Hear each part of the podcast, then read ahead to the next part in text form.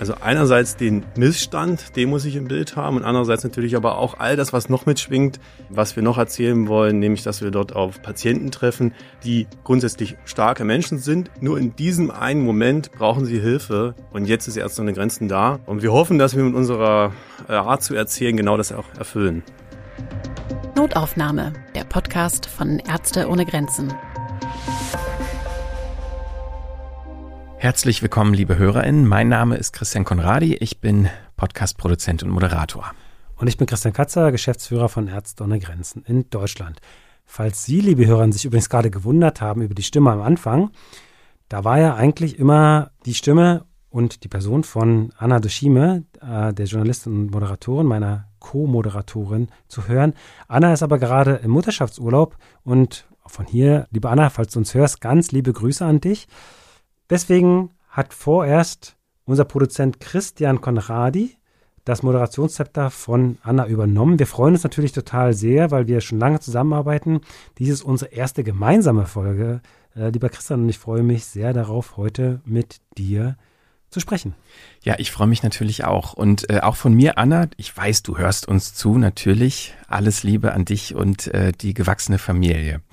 Und äh, nun kommen wir aber zur aktuellen Folge. Heute wollen wir über äh, das Thema Mangelernährung sprechen. In der vorherigen Folge hatten wir uns äh, damit ja bereits äh, beschäftigt am Beispiel Südsudan. Der Kinderarzt Nikolas Aschoff war zu Gast und hat uns äh, ja von seinen Erlebnissen im vertriebenen Lager Bentiu erzählt. Und da das Thema Mangelernährung aber leider immer noch aktuell ist äh, und auch so viel haben wir in der Folge gehört, sehr komplex ist, wollen wir uns heute damit nochmal beschäftigen. Wir schauen uns nämlich die Lage im westafrikanischen Land Niger an. Dafür haben wir uns gleich zwei Gäste eingeladen, und zwar Lena Pflüger und Oliver Barth. Beide arbeiten als äh, Redakteure für Ärzte ohne Grenzen. Das bedeutet, äh, sie berichten regelmäßig über Projekte, über Patientinnen und Tätigkeiten der Organisation und zuletzt waren das verschiedene medizinische Projekte in Niger. Wie es dort war, was Patientinnen vor Ort erleben und ähm, wie man ein so schwieriges Thema wie Mangelernährung gut vermitteln kann, darüber wollen wir jetzt mit Ihnen sprechen. Hallo Lena und auch hallo Oliver, schön, dass ihr da seid. Hallo und vielen Dank für die Einladung. Wir freuen uns ja hier zu sein. Hallo. Hallo ihr beiden, hallo Lena, hallo Oliver. Lena und ähm, Oliver, vielleicht ganz am Anfang mal, könnt ihr den HörerInnen kurz erklären, was genau eure Aufgabe eigentlich ist, was eure Positionen sind bei Ärzte ohne Grenzen? Vielleicht fangen wir mit dir an, Oliver. Du hast es eigentlich schon ein bisschen gut beschrieben. Also wir sind äh, Redakteure, das heißt, wir sind keine Experten für Medizin, nicht für Logistik oder für Personal. Also all das, was uns Ärzte ohne Grenzen ausmacht. Wir sind eine Art Journalisten und das ist für mich eigentlich und für Lena auch der tollste Job der Welt. Wir dürfen nämlich ab und zu mal ins Ausland fliegen und dort äh, mit Menschen reden und sie fragen, wie es ihnen geht und äh, was sie machen und wie es, wie sie ihre Land erleben und äh, was sie für Sorgen haben. Und davon dürfen wir dann wiederum andere Menschen berichten. Wir liefern dazu Hintergrundinfos, wir versuchen dazu ähm, das einzuordnen. Und wenn wir das dann schaffen, dann bewegt das vielleicht andere Menschen auch noch, sich für unsere Arbeit zu interessieren. Warum seid ihr eigentlich konkret in Niger jetzt gewesen, Lena? Was hat euch dorthin gezogen? Mm, wir sind in den Niger gefahren, weil das Land schon seit sehr vielen Jahren von immer wieder von Ernährungskrisen betroffen ist. Also Mangelernährung tritt dort in einer bestimmten Phase des Jahres jedes Jahr auf. Ähm, und diese Situation wird weltweit viel zu wenig wahrgenommen. Also es gibt kaum politische Verantwortliche, die sich dieses Problems ernsthaft annehmen und oder auch eben die Möglichkeit dazu haben. Und auch die Berichterstattung zum Niger ist eher wenig. Und deswegen haben wir uns entschieden, auf diese Krise aufmerksam zu machen äh, indem wir hinfahren und ähm, die Ursachen und Auswirkungen von Mangelernährung auf die Menschen im Niger zu beleuchten und eben darüber zu berichten. Ja, und was ihr dort genau erlebt habt, das äh, wollen wir natürlich noch genauer hören. Aber äh, zuerst geben wir Ihnen, liebe Hörerinnen, noch ein paar Informationen an die Hand über die Region und natürlich hören Sie hier auch nochmal, warum Ärzte ohne Grenzen gerade dort aktiv ist. Niger ist ein Binnenstaat in Westafrika und liegt am südlichen Rand der Sahara. Insbesondere zwischen Mai und September kämpft die Bevölkerung mit Nahrungsmittelknappheit. Die Klimakrise verschärft die saisonal bedingte Dürre und Trockenheit, wodurch weniger fruchtbarer Boden zur Verfügung steht. Die Menschen leiden zusätzlich seit Jahren unter den Folgen gewaltsamer Konflikte. Viele wurden von ihren Wohnorten vertrieben. Die Sicherheitslage ist aufgrund der Präsenz bewaffneter Gruppen in mehreren Regionen angespannt. Niger ist dennoch auch ein Transitland für Schutzsuchende und Migrantinnen, die aus benachbarten Staaten fliehen. Ärzte ohne Grenzen war erstmals 1985 im Land aktiv. Aktuell werden in mehreren Regionen Gesundheitsprogramme angeboten, bei denen die Hilfsorganisation mit dem medizinischen Personal aus den lokalen Gemeinden zusammenarbeitet. Der Fokus liegt dabei auf der Behandlung von Malaria und Mangelernährung. Von den Krankheiten sind vor allem schwangere Frauen und Kinder unter fünf Jahren betroffen. Niger hat in den vergangenen zehn Jahren bemerkenswerte Fortschritte bei der Senkung der Sterblichkeitsrate gemacht. Aber die Situation ist weiterhin kritisch. Jährlich sterben etwa 50.000 Kinder wegen akuter Mangelernährung. Lena und äh, Oliver, mich würde natürlich interessieren, wo äh, genau wart ihr da und vor allen Dingen, wie habt ihr die Situation im Land erlebt? Wir waren in drei Projekten im Niger. Ähm, alle drei hatten einen Fokus auf Pädiatrie, also Kinderheilkunde. Das erste Projekt liegt im Südosten des Landes äh, an der Grenze zum Tschad, Difa. Und die anderen beiden, Magaria und Madarunfa, liegen eher im Süden an der Grenze zu Nigeria. Und aufgrund der Sicherheitslage waren wir aber gar nicht so wahnsinnig, also wir sind quasi nur zu Besuch gegangen in diese Orte und waren einen großen Teil der Zeit auch in Niamey und sind dann von dort, also der Hauptstadt, und sind von dort in die Projekte gereist, immer wieder, um sie zu besuchen und dort zu arbeiten. Ja, die Frage, wie haben wir es erlebt? die ist gar nicht so einfach zu beantworten, weil natürlich wir nur einen minimalen Blick auf die ganze Situation im Land hatten. Aber vielleicht macht es eine Situation am ehesten fest, nämlich das war, wenn wir in einer Notfallaufnahme fotografiert haben und dort gesehen haben, wie Mütter mit ihren Kindern also man hat ihn sehr angesehen, dass sowohl die Mutter wahnsinnig äh, erschöpft war, also die scheint eine irre lange Strecke schon hinter sich gehabt zu haben. Und die Kinder ähm, waren nicht nur erschöpft, sondern die hatten ja auch ähm, also sehr sichtbare Anzeichen von Mangelernährung. Also teilweise waren die Oberarme so dick wie mein Daumen. Und das zu sehen, dass Kinder in solche Zustände kommen, das hat mir irgendwas verraten darüber, wie die Situation außerhalb dieser Klinik sein musste. Also sprich, ähm, wenn dort im Niger irgendwas passiert, die Heuschrecken kommen, Hochwasser, was auch immer, dann ist die Ernte weg und damit ist die ganze Situation, ähm, die ganze Lebensgrundlage weg. Also das klingt jetzt, wenn du das so schilderst, äh, so als natürlich ein sehr intensiver Eindruck äh, sofort für euch. Ähm, vielleicht noch mal ganz kurz, was ist denn euer Hintergrund? Also ähm, wenn du sagst Redakteur, äh, ich beziehe das jetzt mal so auf meine Realität, ja, so Medienmacher, so. Ich zum Beispiel habe keinen medizinischen Hintergrund und wenn ich mir vorstelle, ich werde in so eine Situation geschickt, könnte ich mir vorstellen, wäre ich schnell überfordert. Also wie war das für euch, das so einzuordnen? Also ich glaube, also wenn du dich jetzt von Redakteur zu Redakteur mich fragst, dann hilft natürlich immer eine Kamera. Also wir haben immer irgendwas vorm Auge, was äh, die Sache nochmal wie eine Art Filter äh, funktioniert, ähm, was auch wie eine Art Schutz ist. Du hast immer einen journalistischen Auftrag und du weißt, dass du jetzt hier bist, um über das zu berichten, was du hier siehst. Und ähm, deswegen macht Ärzte ohne Grenzen, erlauben wir uns solche äh, Reisen auch, dass wir über das erzählen, weil das auch ein Auftrag von Ärzte ohne Grenzen ist. Und es ist wichtig, weil sonst keiner darüber reden würde, wie Lena schon gesagt hat, das ist eine Krise, die eigentlich so nicht wahrgenommen wird. Ähm, und mit diesem Wissen, glaube ich, ist es eher ein, jetzt lass uns hier ähm, der Welt erzählen, wie es so ist. Aber natürlich geht es ja auch nicht darum, jetzt in erster Linie Schreckensbilder äh, zu zeigen. Äh, da kommen wir auch später nochmal darauf, was euch wichtig ist, äh, in welchen Situationen ihr Menschen zeigen wollt. Äh, ihr wart natürlich auch äh, in Niger, um dort Projekte zu besuchen, die den Menschen vor Ort konkret helfen. Ähm, Lena, kannst du vielleicht uns einen Überblick geben, was dort die Projekte waren und sind und was ihr dort erlebt habt? Ja, also die Projekte haben sich alle sehr geähnelt, kann man sagen. Also wie gesagt, alles Mangelernährungsprojekte und die Krankenhäuser ähm, gehören dem Gesundheitsministerium. Ärzte ohne Grenzen unterstützt diese Krankenhäuser. Das muss man sich so vorstellen, dass ein Teil des Krankenhauses dann von Ärzte ohne Grenzen betrieben wird. Also der komplette Betrieb ist dann Ärzte ohne Grenzen.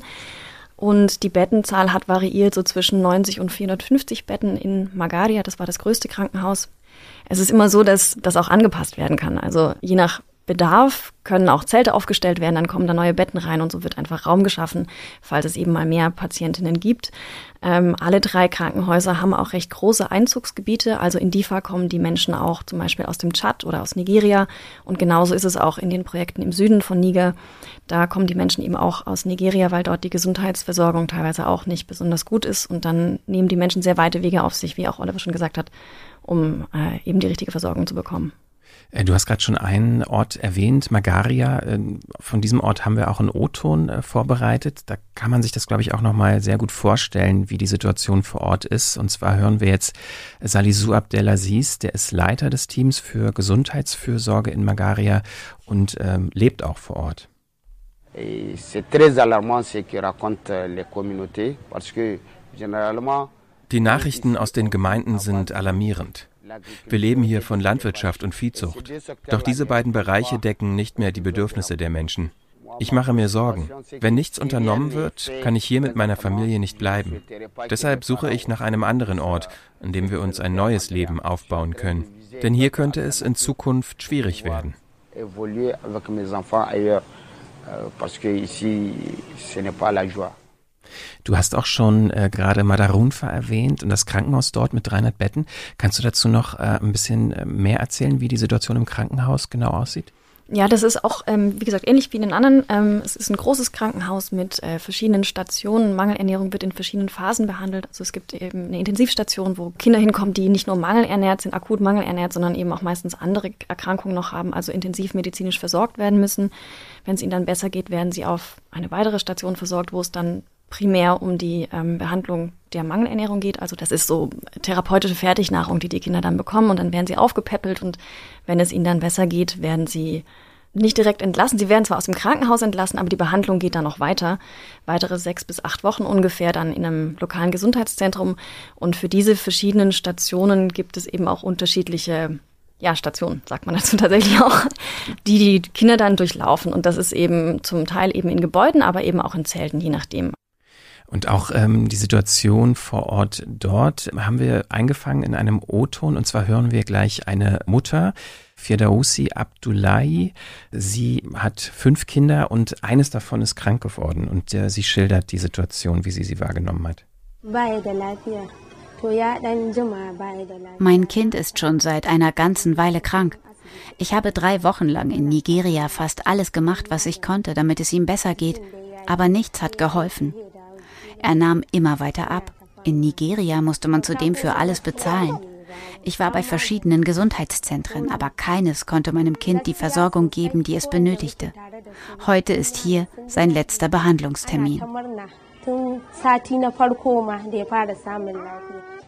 Also wenn man über Gesundheit spricht, muss man natürlich auch über die Ernährung sprechen. Und wie wir in der vorigen Folge des Podcasts gehört haben, ähm, ist natürlich äh, die Ursache für Mangelernährung äh, vielschichtig. Wir hatten die Situation im Südsudan gehört. Wie ist die Situation in Niger? Auch komplex. Also mhm. es ist meistens eine Kombination aus Faktoren. Ähm, ich habe in meinen Interviews versucht, ein bisschen rauszufinden, wie die Menschen das selbst sehen, also wie sie die Ursachen ähm, selbst benennen. Und ähm, eine der Mütter hat mir zum Beispiel erzählt, Zainab Sangi, dass sie eigentlich immer von ihren Feldern leben konnten und das bis vor ein paar Jahren ganz gut geklappt hat. Aber in den letzten sechs bis acht Jahren wurde das ähm, immer trocken und der Boden immer ärmer und die Ernten entsprechend immer kleiner, so dass inzwischen der Mann große Teile des Jahres eben ins Ausland gehen muss, nach Libyen oder Nigeria, um Geld zu verdienen und das zurückzuschicken und dann natürlich auch zu Hause fehlt. Und ja, das hat einen, einen großen Effekt dann einfach auch auf die Familie. Ähm, insgesamt aber ist die äh, Situation total komplex und ähm, Sheikh Abubakar Traore, der Projektleiter in Madarunfa, hat uns das ziemlich gut erklärt. Das Vordringen der Sahelzone ist nicht der einzige Grund für die Mangelernährung. Es gibt auch wiederkehrende Ursachen. Die Kürzung humanitärer Mittel für Ernährungsprogramme spielt eine Rolle. Sie wurden auf andere Bereiche umverteilt. Dann noch die Inflation, die steigenden Lebensmittelpreise. Die Bevölkerung kann ihre Grundbedürfnisse nicht sichern. Der mangelnde Ertrag und die Qualität des Getreides sind auch ein großes Problem. Die Indikatoren stehen alle auf Rot. Die größte Sorge bleibt dazu die Unsicherheit in der Gegend, die von bewaffneten Gruppen ausgeht. Landwirtinnen werden dadurch von ihrer Arbeit abgehalten. Die Auswirkungen all dieser Ursachen sehen wir an unseren Kindern im Krankenhaus.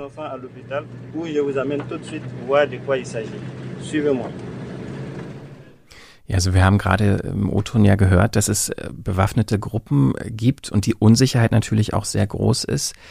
Wie habt ihr die Gewalt vor Ort erlebt, Oliver? Da würde ich vielleicht mit einer Situation beginnen, die ähm, an einem Abend war in Differ, also äh, an der Grenze zum Tschad und Nigeria, also dort, wo Boko Haram und der Islamische Staat sind. Äh, da hatte Projekt, der Projektleiter uns abends nochmal noch alle zusammengerufen. Äh, das ganze Team sollte sich zusammen nochmal an den Tisch setzen und es war so eine Art Sicherheitsbriefing. Und da ging es darum, dass der, ähm, dass es Gerüchte gab im Ort, dass bewaffnete Gruppen Autos entführen wollen von einer NGO und deswegen wollte er die Fahrten etwas minimieren oder anders koordinieren. Das waren erstmal nur Gerüchte, aber dass man diese Gerüchte ernst nehmen musste, haben wir äh, in den Nachrichten am selben Tag gesehen. Da wurden äh, unweit von uns elf Menschen getötet von der Boko Haram. Und das ist eigentlich ein klares Zeichen dafür, dass äh, die Unsicherheit in der Region sowohl unsere Arbeit bestimmt, aber, und das ist ja die eigentliche äh, Botschaft, natürlich auch das Leben der Menschen. Also sprich, äh, in solchen Kontexten hat Gewalt klare Folgen für die Gesundheit der Menschen. Also nicht nur, dass sie Folgen von Gewalt erleben, sondern dass sie auch zum Beispiel ihre Felder nicht mehr bestellen können. Und dann fehlen Nahrungsmittel. Das hat wiederum Folgen für die Kinder. Ja, das hat eine der Mütter, mit der ich gesprochen habe, Maralia Garba zum Beispiel auch erzählt. Sie hat ähm, eben, sind auch Farmer und eine ihrer Töchter wurde entführt und die Familie wurde um Lösegeld erpresst und seit das passiert ist, haben sie einfach wahnsinnige Angst, auf die Felder zu gehen und dort einfach zu arbeiten, weil sie ungeschützt sind, also sowohl bei der Feldarbeit wie auch ähm, auf dem Weg dahin und natürlich hat das dann eben Auswirkungen, wenn dann die Ernte nicht reicht. Ich finde es auch irgendwie so krass, wenn ich mir vorstelle, dass, äh, also wie man dann unter diesen Umständen überhaupt noch so eine medizinische Versorgung sicherstellen soll. Also es ist so unglaublich. Also wie war da so euer Eindruck? Also unter welchem Druck äh, wird da gearbeitet seitens auch äh, Ärzte ohne Grenzen? Die Leute stehen schon unter Druck, ja, aber ähm, es ist sehr sinnvoll, was sie tun und Ärzte ohne Grenzen hat ja auch Erfahrung in dieser Art Kontext und hat entsprechende Sicherheitsprotokolle, die die Mitarbeiterinnen schützen. Also es ist, es ist, ja, das ist eine technische Frage, wie, wie, wie erträgt man das? Also du hast einerseits eine wahnsinnige Hitze, ne, das macht jedem äh, zu schaffen. Äh, du hast dieses, ähm, dass du nicht raus darfst, du bewegst dich eigentlich nur zwischen Krankenhaus und deinem Haus. Ähm, du hast die, das Wissen drum, was drumherum äh, um dich passiert und du hast eine irre eine irre ähm, Herausforderung im Krankenhaus. Wieso gehen die Leute jeden Tag zur Arbeit und machen das mit einer Motivation, mit einer, ähm, mit einer Begeisterung dann trotzdem noch, ja, weil sie am Ende helfen können. Genau. Also das haben sie uns alle gesagt, alle Kolleginnen dort, die Mediziner. Christian, wir haben ja auch in vorigen Folgen schon immer mal drüber gesprochen und es kommt ja auch immer wieder vor, dass wir als Ärzte ohne Grenzen auch ganz klar gucken, dass wir uns um die mentale Gesundheit unserer Mitarbeitenden wirklich Sorgen machen, berechtigterweise Sorgen machen und, und gucken, dass wir halt ähm, Angebote machen, die halt unsere Kolleginnen mit diesen Situationen umgehen lassen, ja, sowohl vor Ort als auch dann äh, zum Beispiel in der Hauptstadt oder für die internationalen Mitarbeitenden, wenn sie halt ähm, zurückkehren, um halt mit den Erfahrungen umgehen zu können, darüber sprechen zu können. Und ähm, das ist, glaube ich, auch extrem wichtig, gerade in solchen Gebieten, in denen halt wirklich die Sicherheitslage extrem schlecht ist, weil es ja oft dann Sachen zusammenkommen, dass die Leute dort leben, selber dort leben, sich um ihre eigenen ähm, Familien einen Kopf machen und immer wieder jeden Tag mit den Auswirkungen dieser sehr schlechten Sicherheitslage direkt konfrontiert sind, dass wir uns da wirklich als Organisation sehr klar halt wirklich um die mentale Gesundheit unserer Mitarbeitenden kümmern. Ja, und was es auch für den Alltag äh, bedeutet, zum Beispiel einer Ärztin, ähm, die dann wiederum Patientinnen empfängt, die unter solchen Umständen irgendwie auch natürlich eine medizinische Behandlung bekommen müssen. Das äh, wollen wir uns jetzt anhören, denn ihr habt uns einen O-Ton mitgebracht von einer Ärztin. Ja, genau, das ist Dr. Faisa Uotraogo von aus DIFA, die ein bisschen was zu den Herausforderungen erzählt. Lass uns das doch mal anhören. Défis auxquels nous sommes confrontés Je dirais le premier défi, c'est le retard au diagnostic. La majorité de nos patients arrivent tardivement Die erste Herausforderung ist eine verspätete Diagnose. Die meisten unserer Patienten und Patientinnen kommen spät ins Krankenhaus. Sie haben meist mindestens eine Woche lang Selbstmedikation oder traditionelle Behandlungen hinter sich, die in unserem Kontext wirklich sehr üblich sind und weitläufig praktiziert werden. Wenn sie also zu uns kommen, sind wir trotz der Mittel, die uns zur Verfügung stehen, nicht immer in der Lage, sie zu retten. Sie kommen zu spät. Wenn das Stadium einer Komplikation erreicht ist, ist es sehr schwierig, sie zu retten. Wenn sie sterben, obwohl wir sie hätten retten können, tut es weh. Vor uns liegt noch Arbeit. Wir müssen innerhalb der Gemeinde noch stärker sensibilisieren. La sensibilisation au sein de la communauté. Also wenn Patientinnen sterben, obwohl man sie eigentlich hätte retten können, dann kann ich mir vorstellen, ist das auf Dauer, also es muss einfach unglaublich belastend sein. Ja, genau. Und äh, Dr. Faiser hat uns das auch noch erzählt, wie sie damit umgeht. connais des moments d'épuisement. Si. Parce que euh, c'est pas facile de travailler tous les jours avec des enfants qui sont en détresse. Wir sind erschöpft. Es ist nicht einfach, jeden Tag mit Kindern zu arbeiten, die in Not sind. Die meisten, die zu uns kommen, sind sehr krank und jeden Tag sind wir hautnah bei ihnen. Es ist wirklich nicht leicht, sie leiden zu sehen. Oft geht es uns nah, aber wir tun, was wir können, indem wir unser ganzes Herz, unsere ganze Energie und all unsere Fähigkeiten einsetzen, um sie zu retten. Aber es ist nicht einfach, jeden Tag mit schwerkranken Kindern zu verbringen. Ich würde dennoch sagen, dass es nichts Besseres gibt, als sie nach einer erfolgreichen Behandlung mit einem Lächeln nach Hause gehen zu sehen. Das ist das, was uns tröstet. Wenn wir sehen, dass sie gesund nach Hause gehen, dann ist das ein Trost für uns. Mais euh, lorsque nous les voyons repartir avec euh, vraiment recouvrir la santé, ça nous, c'est ça qui nous reconforte. Also wenn ich das so höre, muss ich sagen, ich habe echt allergrößten Respekt äh, vor dieser Arbeit und gerade deshalb kann ich das wirklich nur super schwer nachvollziehen, äh, dass die internationale Hilfe beziehungsweise die internationale Finanzierung für Ernährungsprogramme in Niger zuletzt ja auch umgeleitet wurde. Das hatten wir ja gerade schon in einem der O-Töne gehört. Ähm, woran liegt das und wie reagiert Ärzte ohne Grenzen darauf, Christian? Also wichtig ist erstmal nochmal zu sagen, dass diese äh, die Finanzierung der Ernährungsprogramme halt nicht Ärzte ohne Grenzen betrifft. Also wir nehmen keine staatlichen Gelder, sondern sind sehr auf private Spenden angewiesen und, ähm, und finanzieren uns komplett über private Spenden. Ähm, letztendlich hat aber trotzdem diese Umleitung der Finanzierung große Auswirkungen auf die Menschen vor Ort, wie jetzt hier in, Niger.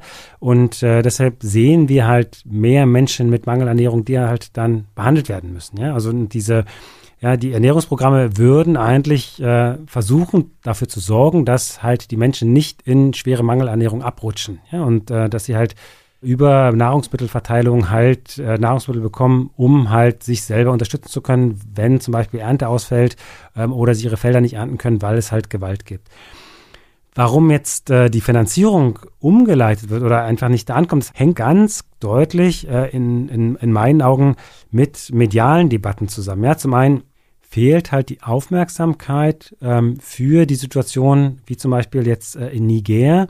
Zum anderen ist aber so, wenn dann es äh, Konflikte und Krisen gibt, die halt sehr viel mediale Aufmerksamkeit hervorrufen, dann geht da ganz viel der Hilfe hin. Zum einen, weil die Menschen halt ähm, dafür spenden, aber auch die Geberregierungen ja, ähm, sind dann oft von, lassen sich von so, von so einem politischen Push dann von, von so einer Meinungsmache leiten und leiten dann ihre eigenen Gelder hin, um dann sagen zu können, ja, wir unterstützen zum Beispiel ja, die Menschen der Ukraine mit halt Millionen, Milliarden Menschen, was extrem wichtig ist für die Menschen in der Ukraine, was aber oft heißt, und das weiß eine nicht aufgeklärte Öffentlichkeit einfach nicht, dass das Geld einfach aus anderen Töpfen umgeleitet wird. Und äh, dieser Aufwägung führt dann dazu, dass zwar den Menschen in der Ukraine geholfen wird, was extrem wichtig ist, aber dann äh, den Menschen in Niger weniger geholfen wird, und es wird oft nicht so gesagt. Ja, also das ist die eine Sache. Und zum anderen ist natürlich dann einfach die Öffentlichkeit, wie wir sind. Ja, natürlich, wenn wir Nachrichten hören, ja, das, da kann ich nur von mir sprechen, die Aufmerksamkeit ist da von dem, was ich höre. Und das, was ich nicht höre, da kann ich ja keine Aufmerksamkeit haben. Da muss ich mich selber informieren. Und deswegen versuchen wir als Ärzte ohne Grenzen Aufmerksamkeit auf diese Krisen und Konflikte äh, zu lenken, die halt in unseren Augen vergessen sind, wo es keine äh, mediale ja, Berichterstattung darüber gibt. Und deswegen ist es so wichtig, dass wir Kolleginnen und Kollegen wie Oliver und Lena haben, die halt dorthin reisen, um darüber zu berichten, was dort passiert. Äh, ich hatte es gerade schon mal gesagt, äh, wir als Ärzte ohne Grenzen sind auf äh, zweckungebundene Spenden angewiesen und können nur durch diese ungebundenen Spenden halt zum Beispiel ja, Arbeit in den vergessenen Konflikten, wie zum Beispiel in Niger, durchführen, weil wir natürlich genau und gut wissen, da wir in 70 Ländern arbeiten, wo die Hilfe am dringendsten gebraucht wird und können die dort dorthin leiten und sind durch die ungebundenen Spenden halt in der Lage, dies auch zu tun. Deshalb ist es extrem wichtig, liebe Hörerinnen, dass Sie uns äh, mit zweckungebundenen Spenden unterstützen und wir freuen uns sehr, über alle Spenden. Deshalb möchte ich Sie, liebe Hörerinnen, bitten, unterstützen Sie uns in unserer medizinischen Arbeit, unsere Teams in 70 Ländern weltweit mit einer Spende. Möglichkeiten zur Spende finden Sie auf www.msf.de-spenden. Und Lena, Oliver, lasst uns nochmal auf eure konkrete Arbeit zurückkommen. Ähm, wie war das denn für euch, so diese ganzen Geschichten von äh, Kolleginnen in Niger aufzunehmen, ähm, ja, auch unter diesen schwierigen Bedingungen? Und vor allen Dingen auch, wie war das mit den Patientinnen und ihren Angehörigen, für die das, diese ganze Situation ja auch schwierig war? Oliver? Du hast gerade Schwierigkeiten beschrieben. Das eine ist, okay, das ist die Sicherheit. Ähm, das andere ist aber auch eine, eine redaktionelle Frage. Also wenn wir uns jetzt mal durchdenken, ähm, wir wollen als Ärzte ohne Grenzen darüber berichten. Das heißt, wir haben dort Menschen, die haben ähm, materiell gesehen wahnsinnig wenig. Andererseits haben sie aber auch ähm, irre viel, nämlich sowas wie Würde, Hingabe für ihre Familie, Mut, Hoffnung, ähm, ein Recht darauf, dass wenn wir über sie berichten, dass wir das dann bitte auch auf Augenhöhe machen, dass wir uns Zeit dafür nehmen, mit ihnen zu erzählen, äh, dass wir ihre Wünsche oder ihre Hoffnungen verstehen und dass wir das alles mitnehmen und dann zurückkommen und ein Bild haben ähm, von dem, was dort wirklich passiert. Und Bild ist natürlich jetzt zweierlei Sachen. Das eine ist das, was wir im Kopf haben, das andere, was wir am Ende erzählen. Also äh, im Foto ist es natürlich dann toll, also ich habe äh, fotografiert bei uns, ähm, dass wir das auch mit haben. Also einerseits den Missstand, den muss ich im Bild haben und andererseits natürlich aber auch all das, was noch mitschwingt, ähm, was wir noch erzählen wollen, nämlich, dass wir dort auf Patienten treffen, die grundsätzlich starke Menschen sind. Nur in diesem einen Moment brauchen sie Hilfe und jetzt ist erst so eine Grenzen da. Äh, und wir hoffen, dass wir mit unserer äh, Art zu erzählen genau das auch ähm, erfüllen. Äh, wie habt ihr das geschafft, Vertrauen aufzubauen? Weil das braucht man ja schon, wenn man mit Kamera unterwegs ist und in so einer, ich sag mal, ähm, intimen beziehungsweise auch vielleicht zerbrechlichen Situation eines Menschen ähm, dort Zeuge ist und mit Kamera dabei ist. Also das braucht in jedem Fall erstmal Zeit und ähm, ich würde sagen, dass da viel über Körpersprache funktioniert. Ähm, also, dass wir erstmal einen Raum betreten ohne Kamera, also eine Station erstmal ähm, auch mit, für gewöhnlich haben wir ja noch einen Besetzer dabei und noch andere medizinische Kollegen. Und dann ist das so ein Randtasten, erstmal probieren, schauen, wer reagiert, wer hat, wer sucht Blickkontakt, ähm, wer ist vielleicht offen dafür, mit uns zu reden. Und dann ist das Stück für Stück, ähm, kommt man irgendwie an die Leute äh, so weit heran, dass man die Kamera rausholen kann und dann kann man ähm, versuchen, ähm, einen Moment so festzuhalten, der natürlich irgendwie was Besonderes haben sollte. Ähm, also viel beobachten, probieren und über, über Körpersprache ähm, herankommen. Äh, Lena, wie hast du das gemacht? Du hast ja in erster Linie Gespräche geführt mit PatientInnen. Wie hast du so ein Gespräch eigentlich angefangen? Man geht auf Station und schaut sich erstmal um und es gibt immer, ähm, in dem Fall waren es die Mütter natürlich und nicht die Patientinnen selbst, weil die Patienten noch zu klein waren, um selber erzählen zu können oder auch Interesse zeigen zu können. Ähm, und schaut erstmal, wer interessiert schaut. Und dann äh, gehen wir hin und ähm, begeben uns meistens auf Augenhöhe, also körperlich auf Augenhöhe tatsächlich auch ähm, um so eine angenehme Gesprächsatmosphäre herzustellen. Und dann stellen wir erstmal Fragen, ob es okay ist, dass wir Fragen stellen und ähm, erklären auch, was wir tun. Also ganz wichtig ist immer, dass ähm, alle, die fotografiert werden oder Interviews geben, das freiwillig tun. Und das ist nicht an die medizinische Versorgung gebunden in keinster Weise. Das ist vollkommen unabhängig und die bekommen sie so oder so. Und ähm, ja, dann erklären wir dass wir eben Teil von Ärzte ohne Grenzen sind, dass wir über die Lage vor Ort berichten wollen, dass wir Aufmerksamkeit dafür schaffen wollen. Und im Niger war es tatsächlich so, dass sehr viele ähm, bereit waren, mit uns zu sprechen und ähm, sehr interessiert, ähm, ihre Geschichten zu teilen. Aber es braucht ein bisschen Zeit. Es, ich brauche auch jedes Mal Zeit. Ich bin recht nervös, wenn ich Menschen ähm, ansprechen muss und äh, es braucht ein bisschen, ja, einfach einen Moment, bis man drin ist. Ähm, ich hatte im Niger das Glück, mit einem ganz, ganz tollen Übersetzer äh, zu arbeiten, Bashir, der sehr schnell verstanden hat, worauf es ankommt und ähm, was auch so die, die ähm, Kommunikation von Ärzte ohne Grenzen intern ausmacht, wie, wie respektvoll und vorsichtig wir an die Menschen herantreten, mit was für Feingefühl. Ähm, das war sehr, sehr großartig und ähm, unheimlich bereichernd und wahnsinnig spannend. Ähm, ich meine, bei diesen schwierigen äh, Themen wie jetzt auch Mangelernährung, äh, da fallen mir ganz oft auch so Plakate ein, die so kursieren. Irgendwie dann werden halt oft mangelernährte Kinder gezeigt, sehr viel Schwäche und Elend wird gezeigt. Wie geht ihr damit um? Wie stellt ihr sicher, wie du gesagt hast, dass auch Patientinnen respektvoll gezeigt werden? Darf ich darauf antworten? Na klar. Ja, die, ähm, also im Foto war es gar nicht so einfach. Also wir sind, bevor wir losgefahren sind, wussten wir natürlich, dass Mangelernährung, äh, mangelernährte Kinder äh, oft noch andere Krankheiten haben. Also es ist nicht nur, dass sie äh, extrem dünn sind, sondern die haben vielleicht noch Malaria oder Durchfall oder ähm, andere Sachen. Die sind also wirklich schwer, schwer krank. Und das zu fotografieren ist irre schwierig. Also sprich, wir zeigen keine Nahaufnahmen. Das sind Standards bei uns. Wir würden Patienten generell nie zeigen in unwürdigen Situationen. Ähm, heißt, wir haben vorher überlegt, wie könnten wir das dann am Ende äh, trotzdem berichten. Also wir haben uns einfach fokussiert auf äh, unsere Ärztin und über sie, also über die konkrete Hilfe, konnten wir einerseits das Problem erzählen, aber andererseits auch, wie die Lösung ist. Also wir wollen ja nicht nur äh, erzählen, was furchtbar ist im, im Niger, sondern auch, was wir dort gemeinsam bewirken können. Und da hat uns dann ähm, unsere Ärztin, eine irre beeindruckende Person, ähm, wahnsinnig geholfen. Warum beeindruckend? Was hat euch besonders beeindruckt? Also Dr. Pfizer, wir haben es vorhin schon ein bisschen äh, äh, erwähnt, ähm, das muss man aber nochmal wirklich nochmal wiederholen. Also wir haben dort Zustände, die sind ähm, nicht einfach, glaube ich, für jeden Menschen. Und trotzdem da jeden Tag hinzugehen und mit einer absoluten Begeisterung, ähm, also sie hat jetzt keine, ähm, keine Schwermut den ganzen Tag. Sie ist jetzt nicht, dass sie äh, völlig traurig durch äh, das Krankenhaus läuft, sondern immer mit einem Lächeln, immer mit Begeisterung, immer wenn wir auf sie getroffen sind, war sie für alles total offen. Ähm, und das aus einer, ich kann es mir nicht anders erklären, es kann der einzige Grund, warum sie so ist, wie sie ist, ist, weil sie für andere Menschen da sein will. Das kann der einzige Grund sein. Und das ist natürlich, wenn du sowas erlebst, dass es Menschen gibt, die, ähm, da kriege ich ja selber Gänsehaut, wie ich es jetzt gerade sage. Also wenn Menschen so sind, da bist du, äh, beeindruckender geht's nicht.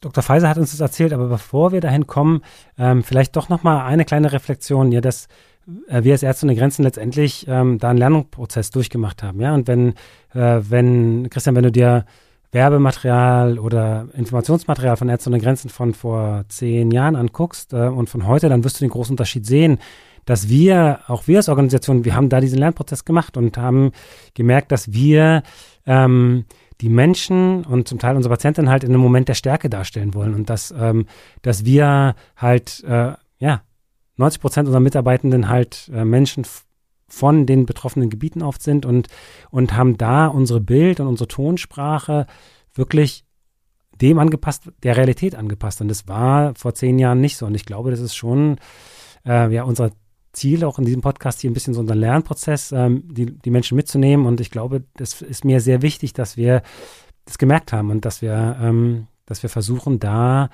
ähm, eine Sprache zu finden, auch eine Bildsprache zu finden, die halt den Menschen in der Situation entspricht. Und jetzt aber zurück zu Dr. Pfizer, die uns den Moment erzählen will, der ihr besonders wichtig in Erinnerung ist. L'événement dont je me souviens qui m'a beaucoup réjoui, c'est d'avoir pu sauver euh, la vie d'un enfant de 8 ans. Ein Moment, an den ich mich erinnere und der mich sehr glücklich gemacht hat, war, als wir das Leben eines achtjährigen Kindes retten konnten, das wegen einer starken Blutung im Verdauungstrakt eingeliefert wurde und sich blutig erbrach. Wir haben sehr koordiniert gearbeitet und konnten mit dem gesamten medizinischen und paramedizinischen Team das Leben des Kindes retten. Eine Woche hat die Behandlung im Krankenhaus gedauert. Unsere Arbeit in dieser Zeit hat mich sehr gefreut und beeindruckt. Mir macht die Zusammenarbeit im Team Spaß. Es ist sehr motiviert. Meine Kolleginnen sind bereit, alles zu geben, um das Leben der Kinder zu retten. Das hat mich berührt. Ich habe nicht geglaubt, dass wir das Kind retten können, weil die Blutungen so stark waren. Aber wir konnten am Ende das Leben des Kindes tatsächlich retten. Das hat mich sehr beeindruckt und sehr gefreut. Parce que euh, je ne croyais pas qu'on allait pouvoir la sauver. Mais franchement, euh, on a pu vraiment sauver la vie de cet enfant. Et euh, ça m'a beaucoup marqué, ça m'a beaucoup réjoui. Ja, da kann ich mir gut vorstellen, dass man so einen Moment nie wieder vergisst. Ähm, wie war das für euch bei eurem Besuch? Ähm, Gab es da auch Momente, Dinge, die an euch hängen geblieben sind, die ihr nicht wieder vergessen werdet? Ja, klar. Also was einen natürlich krass beschäftigt, ist Mangelernährung zu sehen bei Kindern. Also diese Stationen sind fast so ein bisschen gespenstisch, weil die Kinder, denen geht's wirklich schlecht und die sind sehr, sehr passiv. Und das, ja, nimmt einen einfach mit und bleibt einem auch im, im Gefühl gewissermaßen. Und eine, eine Sache, die mich noch sehr lange beschäftigt hat und worüber ich nachgedacht habe, war, dass in diesen Interviews, ich habe einen Tag lang ähm, hauptsächlich Interviews mit Müttern geführt und ähm, es war sehr spannend zu sehen, dass kaum eine dieser Mütter als ersten Grund für den Krankenhausaufenthalt ihres Kindes Mangelernährung genannt hat, sondern was äh, so als Grund zuerst genannt wurde, war ähm, Lungenentzündung oder Denguefieber oder Malaria oder akuter Durchfall. Und dann erst nach Nachfragen kam dann irgendwann auch die Mangelernährung zur Sprache. Ich habe mich dann gefragt, weil Mangelernährung ist ja wirklich ein lebensbedrohlicher Zustand, der auch die Gesundheit von Kindern und die Entwicklung von Kindern vor allem nachhaltig beeinflusst oder auch tatsächlich ein Stück weit behindert und auch tödlich verlaufen kann. Und ich habe mich dann gefragt, wie es sein oder wie, wie schlimm eine Gesundheitssituation im Land sein muss und auch eine Nahrungsmittelsituation, dass dieser Zustand allein nicht reicht, um Kinder ins Krankenhaus zu bringen. Also dass quasi Mangelernährung wie schon zum Alltag gehört. Ja, da wird auch irgendwie einem nochmal umso klarer, auch ich meine, wenn es euch bewusst ist, weil ihr arbeitet bei Ärzte ohne Grenzen, aber wie wichtig halt auch die Arbeit ist, kann ich mir vorstellen, die dort vor Ort passiert. Ja, und dass es halt nicht nur ähm, humanitäre Akteure braucht, die ähm, versuchen, die Situation zu lösen, sondern eben, dass da viele verschiedene Akteure zusammenkommen müssen, weil halt die Ursachen auch so komplex sind. Wie ist das äh, bei dir gewesen, Oliver, in, nach dem Besuch? Gab es da noch Momente, die immer noch nachhallen bei dir? Also ich denke, ähm, oft an die persönlichen Gespräche, an Menschen, die man getroffen hat, die da tolle Dinge leisten. Natürlich ist es auch immer schön mit Lena sowas zu machen. Ähm, wir haben tolle Arbeit, einen tollen Job. Und am Ende ist es, also wir haben jetzt drei Projekte gesehen in einem afrikanischen Land, wo Ärzte ohne Grenzen arbeitet. Ich bin mir aber absolut sicher, dass in, von den mehr als 70 Ländern, wo wir sind, würde ich genau dieselben Leute treffen und genau denselben Sinn unserer Arbeit finden. Und das macht mich stolz. Ich glaube, da könnt ihr auch sehr stolz drauf sein. Und ähm, ja, also vielen Dank. Vielen Dank für eure Arbeit und vielen Dank auch, dass ihr eure Erlebnisse mit uns geteilt habt. Ja, vielen Dank auch von mir. Schön, dass ihr heute bei uns wart. Danke auch. Dankeschön. Und wenn Ihnen dieser Podcast hier gefällt, dann würden wir uns natürlich sehr freuen, wenn Sie in Ihrer Podcast-App eine positive Bewertung hinterlassen. Natürlich sehr gerne mit fünf Sternen, denn diese Bewertungen, die helfen uns auch dabei, neue HörerInnen auf unsere Inhalte aufmerksam zu machen. Und ähm, damit Sie die nächste Folge auf gar keinen Fall verpassen, abonnieren Sie doch äh, diesen Podcast oder folgen ihm. Das geht zum Beispiel bei Apple Podcasts, äh, bei Spotify und überall sonst, wo es Podcasts gibt. Das war's soweit von uns für dieses Mal. Äh, vielen Dank fürs Zuhören und bis zur nächsten Folge. Machen Sie es gut. Tschüss. Tschüss, bis bald. Von uns auch Tschüss und vielen Dank fürs Zuhören. Tschüss. Notaufnahme, der Podcast von Ärzte ohne Grenzen. Dieser Podcast wurde produziert in Zusammenarbeit mit 4000 Hertz Studio. Redaktion Sebastian Bär und Vic Schulte. Projektleitung Yvonne Beckers. Aufnahmeleitung und Produktion Christian Konradi